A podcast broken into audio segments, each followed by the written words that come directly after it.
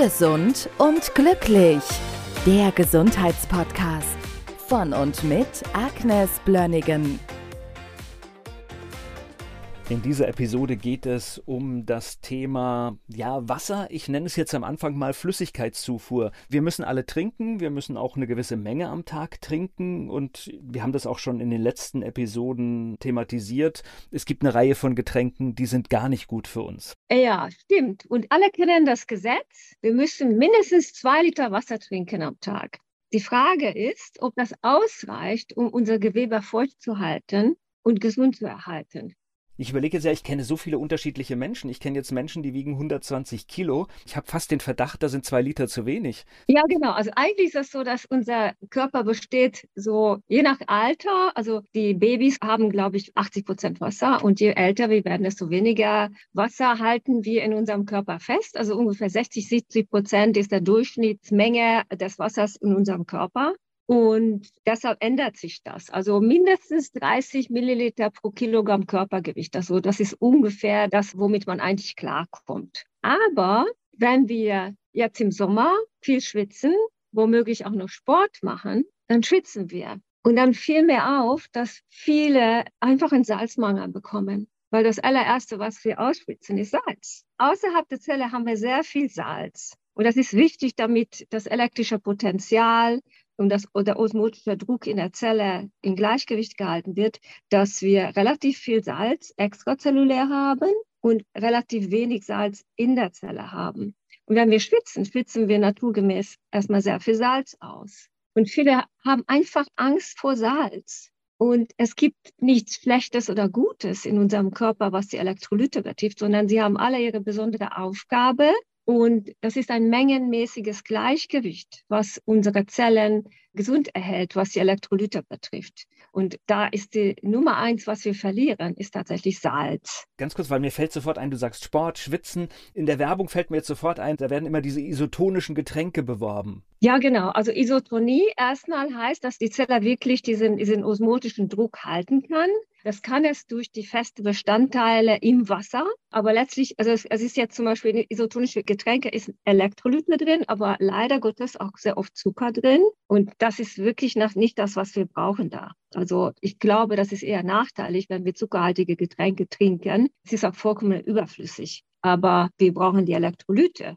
Und da würde ich diese isotonische Lösungen nicht trinken. Die enthalten entweder Zucker oder Zuckersatzstoffe. Beide sind ziemlich ungünstig. Okay, wie mache ich es denn richtig? Das heißt, trinken gehört dazu. Das heißt, ich nehme ausreichend Flüssigkeit zu mir. Aber was soll ich noch machen? Ja, also eigentlich würde ich immer empfehlen, hab keine Angst vor Salz. Und ich würde jetzt erstmal auch unterscheiden, was haben wir für Salzsorten. Also ich empfehle wirklich echtes Salz zu nehmen. Am besten Himalaya-Salz. Das schmeckt auch sehr wenig nach Salz im Prinzip, weil es sehr, sehr viele Mineralien enthält. Und wenn wir das benutzen im Haushalt, ohne Angst, sondern einfach so, wie es uns schmeckt, dann versorgen wir uns schon sehr gut mit Salz. Aber viele sparen bewusst an Salz. Und da denke ich, da sollte man vielleicht mal im Kopf zulassen, dass wir im Sommer einfach mehr brauchen. Und es gibt auch ganz günstige Produkte in der Apotheke. Ich weiß gar nicht, darf ich Namen nennen?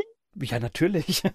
Also in der Apotheke gibt es zum Beispiel Elektrolytpulver, die man kaufen kann, zum Beispiel Basenzitrate. Da ist Natrium, Kalium, Calcium, Magnesium drin in einer physiologischen Menge als Zitrat. Und man kann dann zum Beispiel so ein Löffelchen in ein Glas Wasser tun. Das schmeckt auch leicht säuerlich und das nach Sport trinken, ohne Zucker. Das stellt schon mal wieder ein Elektrolytgleichgewicht wieder her. Hast du eine Idee, woher das kommt? Es ist ja tatsächlich so, dass wir bei Salz immer sehr vorsichtig sind, während Zucker tatsächlich in unserer Gesellschaft ja eher achtlos zugesetzt wird sogar. Was ist die Frage dazu? Ob du eine Vorstellung hast, warum haben wir Angst oder warum haben wir so Respekt vor Salz? Das heißt immer, zu viel Salz macht hohen Blutdruck. Okay. Aber das Gegenteil ist auch nicht gut. Also wir, wir brauchen auch wirklich viel Salz zum Leben. Zum Beispiel diese isotonische Kochsalzlösung, die jeder Mensch kennt, der schon mal eine Infusion bekommen hat. Da sind 0,9 Prozent Salz. Und das heißt, da sind 9 Gramm Salz in einem Liter Wasser. Das ist ziemlich viel. Und das ist das, was wir brauchen, damit das Gleichgewicht bestehen bleibt im extrazellulären Raum. Wenn ich jetzt, das sind sogar zwei Fragen, die ich jetzt stellen muss, woran merke ich, dass ich zu wenig Wasser getrunken habe und woran merke ich gegebenenfalls, dass ich auch noch einen Mangel an Salz habe? Also leider ist das so, dass die Menschen oft nicht merken, wenn sie zu wenig Wasser getrunken haben, Zum Teil denke ich auch deswegen nicht, weil sie dauernd nuckeln. also ich glaube, man, früher hieß es fünf Mahlzeiten am Tag, dann hast du auch nicht richtig Hunger, weil du dauernd irgendwas zu dir führst. Und so ähnlich ist das mit dem Wasser. Wenn wir immer nuckeln, haben wir auch keinen Durst. Ja, ich weiß, Frauen haben auch generell weniger Durst. Auf der anderen Seite denke ich schon, also gewisses Durstgefühl sollte man schon zulassen können. Dann weiß man, ja, jetzt muss ich was trinken. Aber diese Dauernuckeln tötet eigentlich das Durstgefühl. Das ist auch ein Paradox dabei. Ich habe einen Bekannten, der ist so Experte für Wasser und er betont auch immer, dass wir dieses klassische, so wie man ein Hungergefühl hat, dieses klassische Durstgefühl oft nicht zuordnen können, weil es sich völlig in unterschiedlichen Dingen zeigt und wir gar nicht wissen, dass es Durst. Ja, das ist die Gefahr, dass wir das eigentlich auch nicht kennen. Wobei ich würde trotzdem sagen, dieses Dauernuckel ist bestimmt nicht so das Beste. Und ich würde immer sagen, trink bitte deine Trinkmenge möglichst zwischen deinen Mahlzeiten, damit du nicht die Verdauungssäfte beim Essen verdünnst. Wir brauchen konzentrierte Verdauungssäfte, also Salzsäure, alle die Pankreasflüssigkeiten, alle, die Galle, also alles muss in konzentrierter Form vorliegen, damit die Nahrung zersetzt werden kann. Und wenn wir mit dem Essen viel trinken, dann verdünnen wir das. Also trinken wir ja gerne zwischen den Mahlzeiten. Ja, da gebe ich dir recht. Das ist dieses Durstgefühl ist eben nicht sehr zuverlässig, wobei ich würde sagen, nicht dauernd nuckeln, sondern einfach mal bewusst ein paar Gläser trinken. Das wäre das, was ich empfehlen würde. Und wie wir merken, dass wir zu wenig Salz haben, also zu wenig Salz führt zu Krämpfen, es führt zu Schwäche und Verwirrtheit tatsächlich.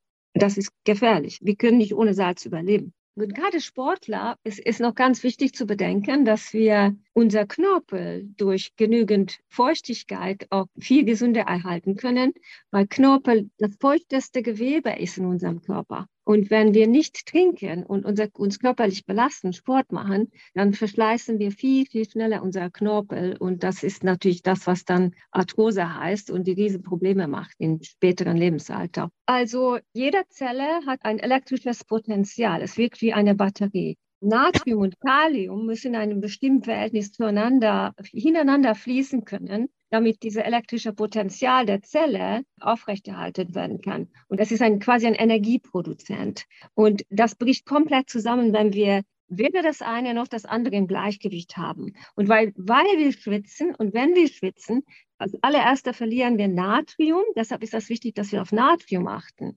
Also in einem anderen Podcast können wir vielleicht über die anderen Elektrolyte auch mal sprechen, was Kalium ausmacht, was die Chloride machen. Aber mir ist es halt aufgefallen, dass im Sommer, das ist das Thema, wenn wir alle schwitzen und alle verlieren Natrium. Das heißt, genügend Salz essen, ein gutes Salz zu sich führen. Es gibt Jodsalz, jodiertes und fluoridisiertes Salz mit vielen Rieselhilfen, die würde ich nicht empfehlen. Ein vollwertiges Salz würde ich empfehlen, wie gesagt, Himalaya-Salz. Leider ist das so, dass viele Meersalz mittlerweile viel Mikroplastik in sich haben. Das ist sehr, sehr bedauerlich. Das würde ich eher nicht empfehlen, aber das Himalaya-Salz. Es sind 90 verschiedene Spurelemente noch drin, außer Natriumchlorid, die wiederum eine automatische Versorgung von diesen sehr wertvollen Mineralien führt, die wir auch brauchen, damit der Körper, Körperzellen auch ihre pH-Wert auch halten können.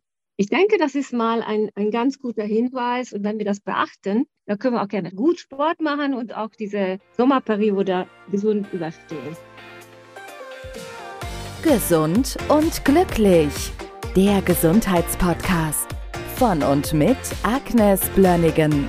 Die im Podcast dargestellten Inhalte dienen ausschließlich der allgemeinen Information. Sie stellen keine Empfehlung oder Bewerbung der beschriebenen oder erwähnten diagnostischen Methoden oder Behandlungen dar und ersetzen keinesfalls die Beratung durch Therapeuten. Bitte wenden Sie sich bei gesundheitlichen Fragen oder Beschwerden immer an die Therapeutin oder den Therapeuten Ihres Vertrauens.